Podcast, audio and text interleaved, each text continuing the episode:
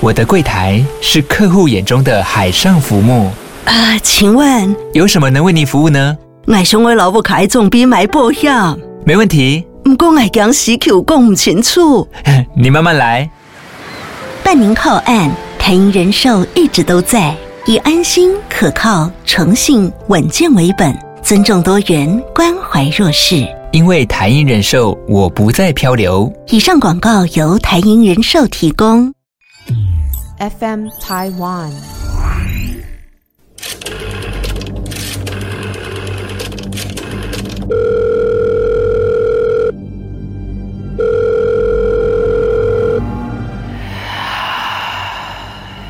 鬼哭啦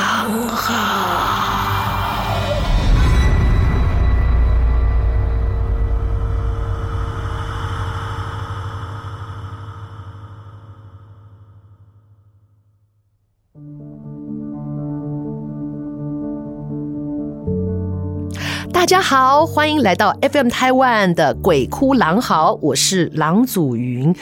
今天继续来跟大家说一些稀奇古怪的故事。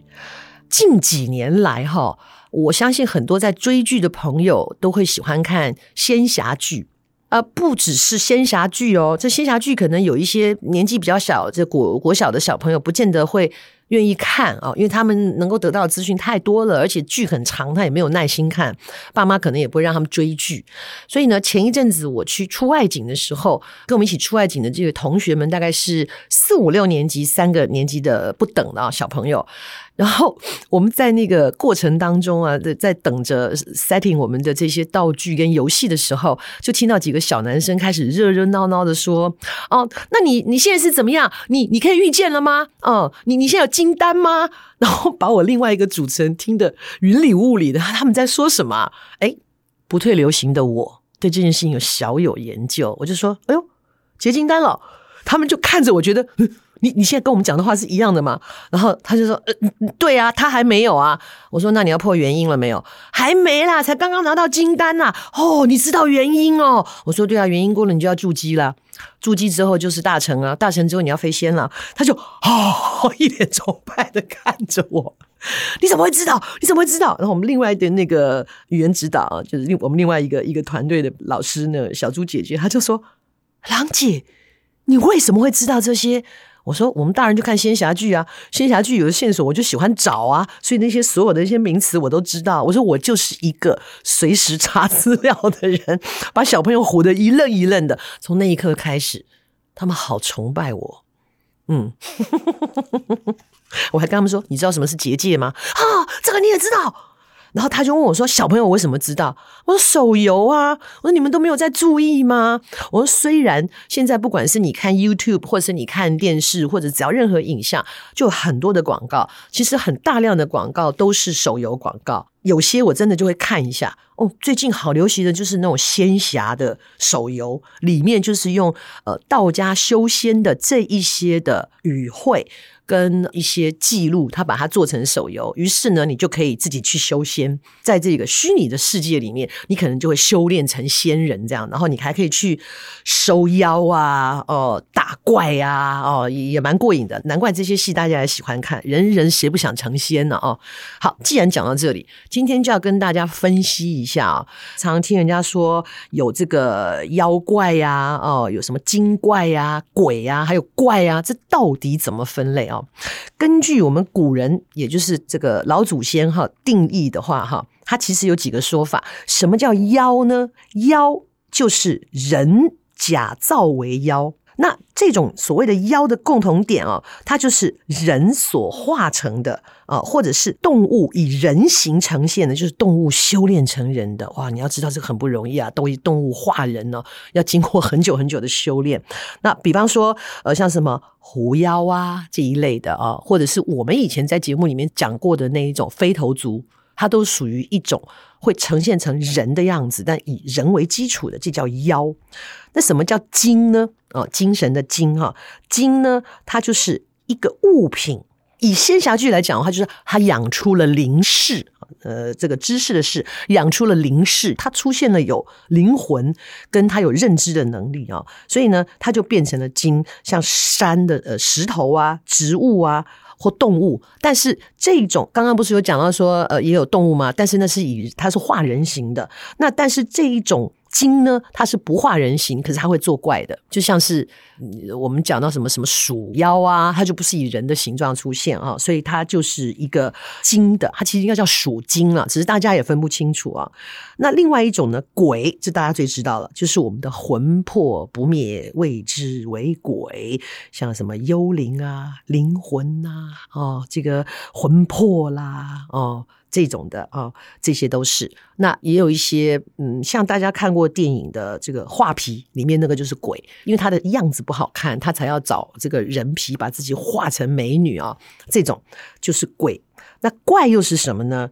平常一些正常的东西，它出现了异常、呃，比方说呃，人不了解的事情啊，生活中没有看过的事情啊，或者是跟同类的性质有很大的差别。总之，你没看过的就叫怪。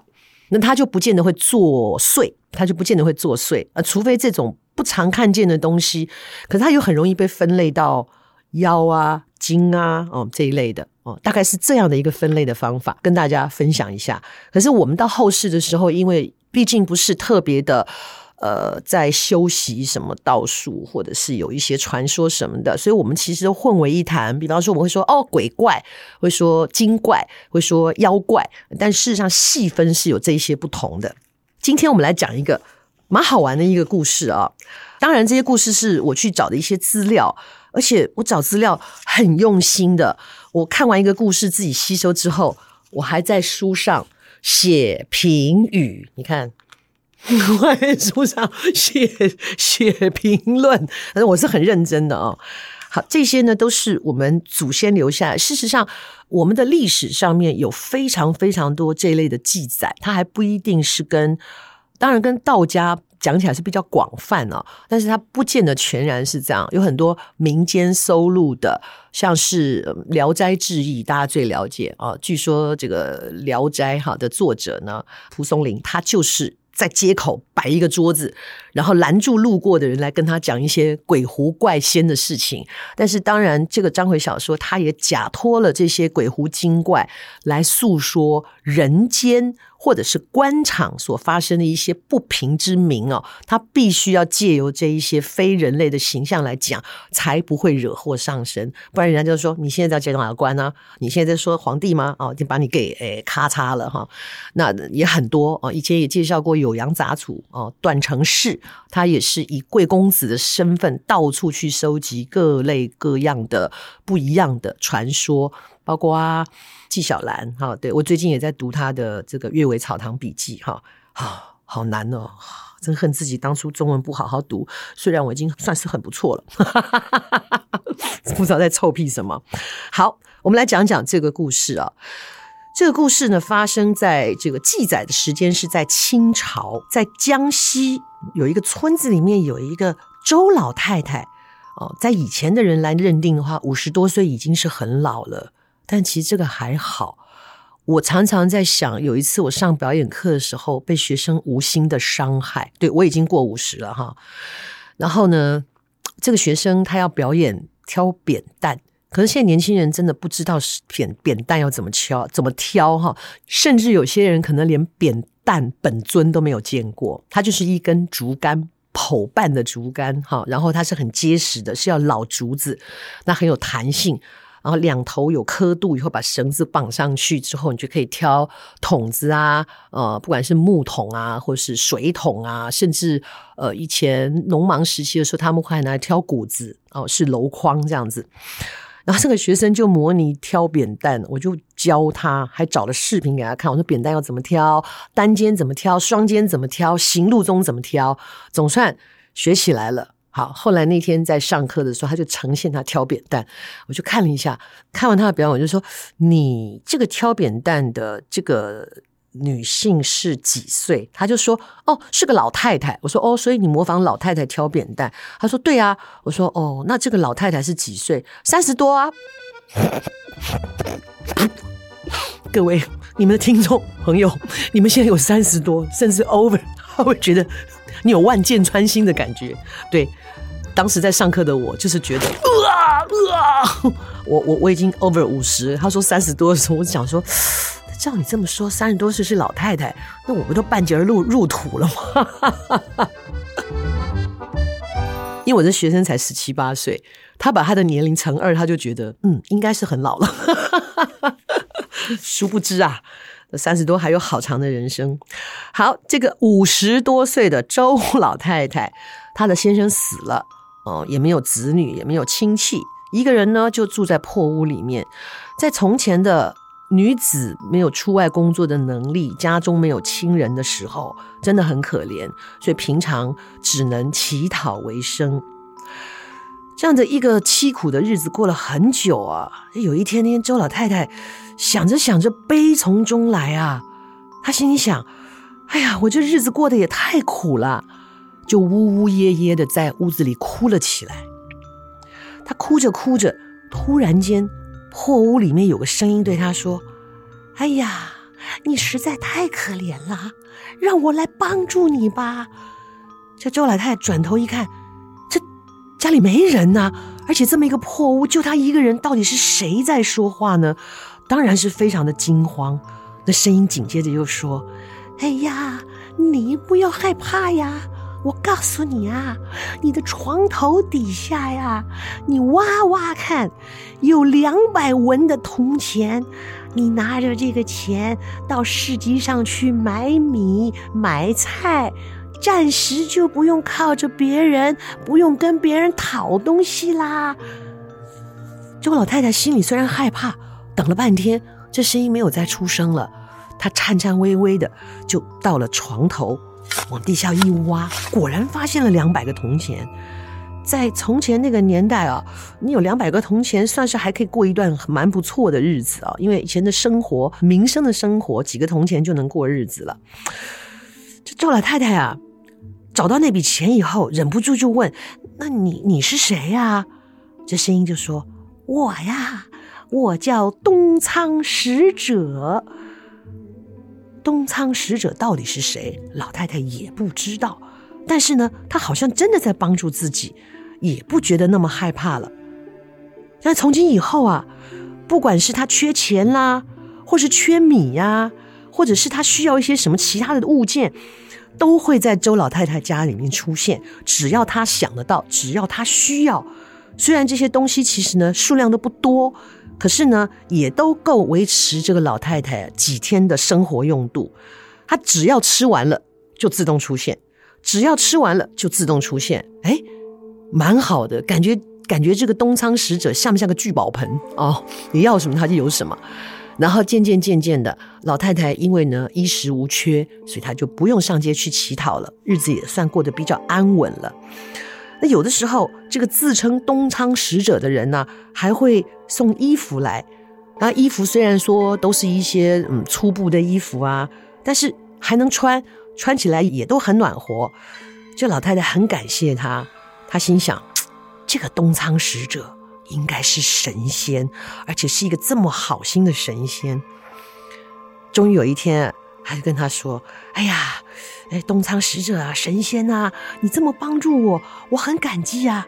可是，一直以来我都不知道您的模样啊，我真的很想见见你，我想要好好的祭拜你，想要跟你说声谢谢。这东仓使者就说：“哎呀，老太太呀，我不是什么神仙，既然你想见我，那咱们俩就在梦中相见吧。”到了那天晚上。周老太太果然梦到了东仓使者，哇，是一个呢，这个头发胡须啊，哦，须发皆白的老头。就这样过了一段时间，这老太太虽然过得很很舒适啊，哦，该吃的、该用的、该该穿的都有了，可是渐渐的开始听说，这左邻右舍的家里面经常莫名其妙的掉东西，啊，渐渐的他就觉得说，哎。这掉东西也都是一些不是很贵重的米粮啊、衣服啊、用具啊。他转念一想，该不会就是这个东仓使者去邻居家偷了东西来帮助自己吧？但是这个想法始终没有被证实。但偶尔有些时候，这个东仓使者也会事先告诉老太太会发生一些好事啊，或者是一些坏事啊。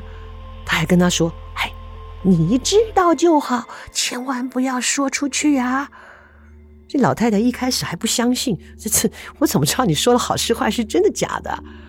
后来才发现，这个东仓使者说的这些好事坏事的预言都一个一个实现了，日子。一天一天的过去了，一年多了，这老太太再也不出来乞讨，对邻居来说也是一件奇怪的事情。因为虽然平常大家不是那么经常打招呼啊，可是。邻居嘛，啊，尤其以前的那种房舍，不像现在的高楼大厦啊，门一关什么都不知道。那个房舍院门会打开呀，会做什么呀？有一些作息，大家都知道。邻居渐渐发现，耶，他怎么没有出来乞讨了？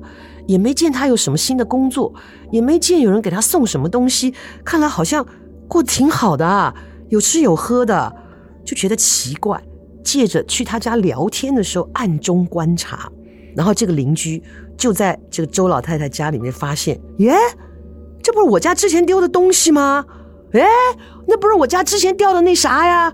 很生气，觉得这个是周老太太呢是小偷。就在他要把这个周老太太啊这个扭送官府的时候，突然间听见，哎呀，别抓他呀，偷东西的是我。哎呀，你看看你这个人呐，你家里面吃得饱，用得好，算是富足的人家，不愁吃穿呐。你隔壁住的这么一个孤寡伶仃的老太婆，你就不能够分一点给人家，做点善事吗？哎呦呦呦，你要再这样纠缠呐，我可就不客气啦。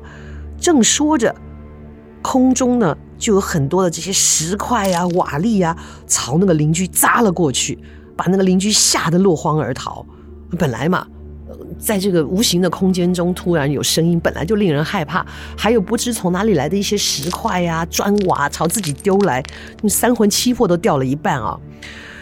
那当然，这个邻居也不是什么善类啊，回家以后就把这个事情大肆宣扬啊，然后大家都认为，都听到了。就认为说，这个周老太太家里面应该是有了妖怪，还很多人跑去看热闹。这一时之间呢，周老太太家啊成了热门景点了啊！聪明点就该收门票，还能够增加收益啊。好，那如果说来这里看热闹的人态度很好，比较客气，他呢，哎，就会跟大家聊天。那如果说看不起他，出言不逊。就会被他用这些石块瓦片呢丢头丢脸的砸得头破血流，而且这一个东仓使者还对这个周老太太说的话言听计从。而如果说他要出手伤人，就周老太太出言阻止的话，哎，他就听话了，他就立刻收手。又到了某一天呢，这个邻里附近住了一个书生。呃，各位要知道哈，书生呢，呃，分好几种啊，叫书生。以前的读书人都可以叫书生嘛，啊。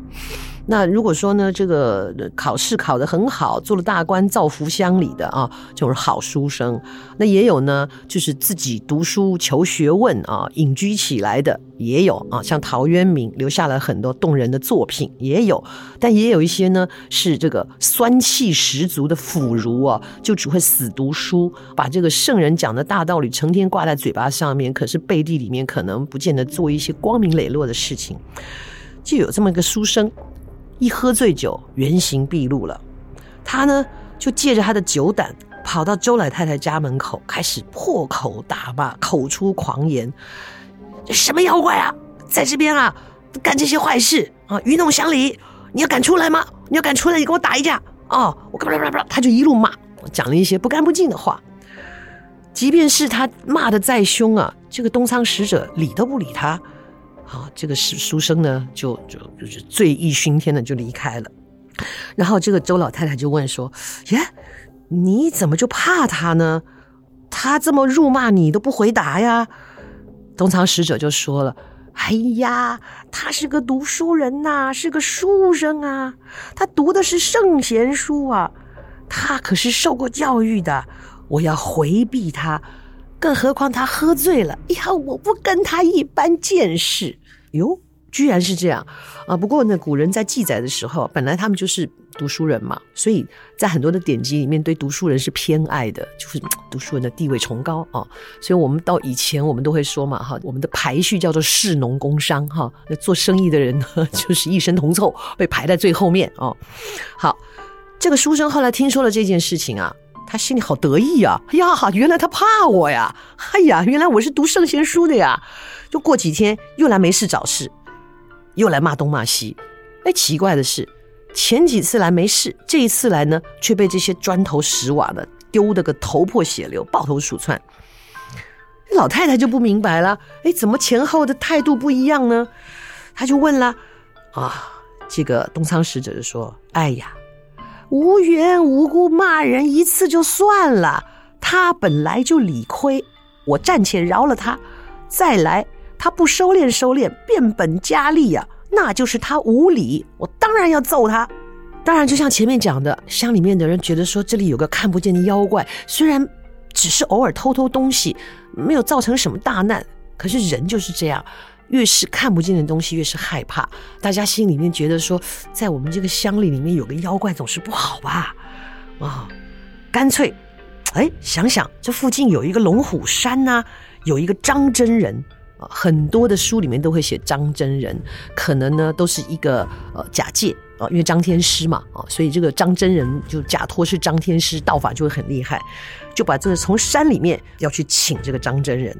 但是因为去这个山里面的路不好走，所以耽搁了很多时间。可是周老太太并不知道呢，她的这些邻居啊、邻里啊，打算做这件事情。有一天，她就突然听见这个东仓使者开始呜呜咽咽的说：“哎呀，老太太，大事不妙啦！龙虎山的张真人正在调兵遣将，要除掉我，我以后再也没有办法帮助你了。”那老太太急了：“那那你怎么不逃走呢？”哎呀！这张真人已经布下天罗地网，我是插翅难飞了。说完呢，啊，哭的痛哭流涕。这老太太也急了，也不知道该怎么帮他，只好一阵安慰。果然到了第二天，龙虎山的张真人真的就带了符咒闯进来了。他说是呢，这个邻里亲戚托他来的。东仓使者事先因为不知道，也就没有办法阻止。邻居就走进周老太太的家里面呢，帮助这个道长啊，把这个符篆要点起来了。老太太很生气，就要上前撕掉他那个符篆。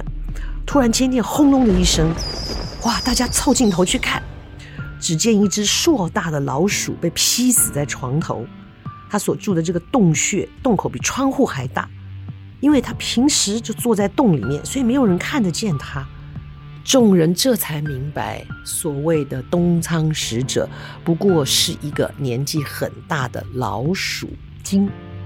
这老太太没有了东仓使者的帮忙之后，没有过多久，她又沦为了乞丐。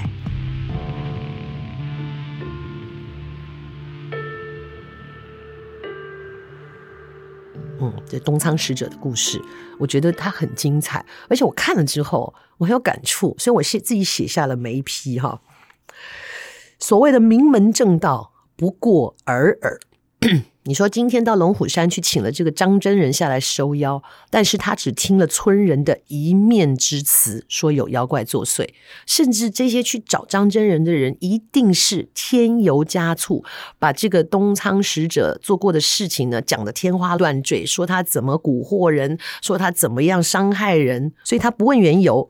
随便的毁人修行啊，因为能够活这么久都须发全白的老鼠精，他是修行很久的，更何况他是有心帮人的。就所谓的名门正道，说想想是没有慈悲心的，是鼠精又如何？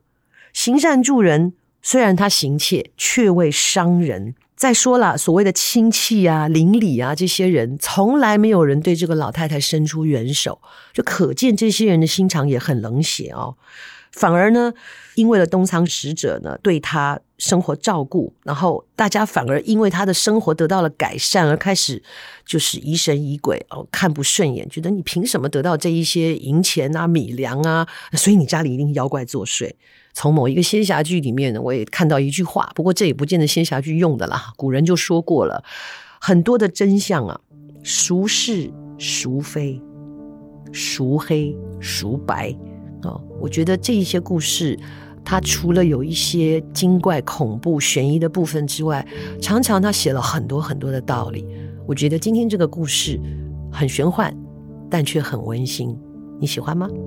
喜欢以后我们没事就来说说喽。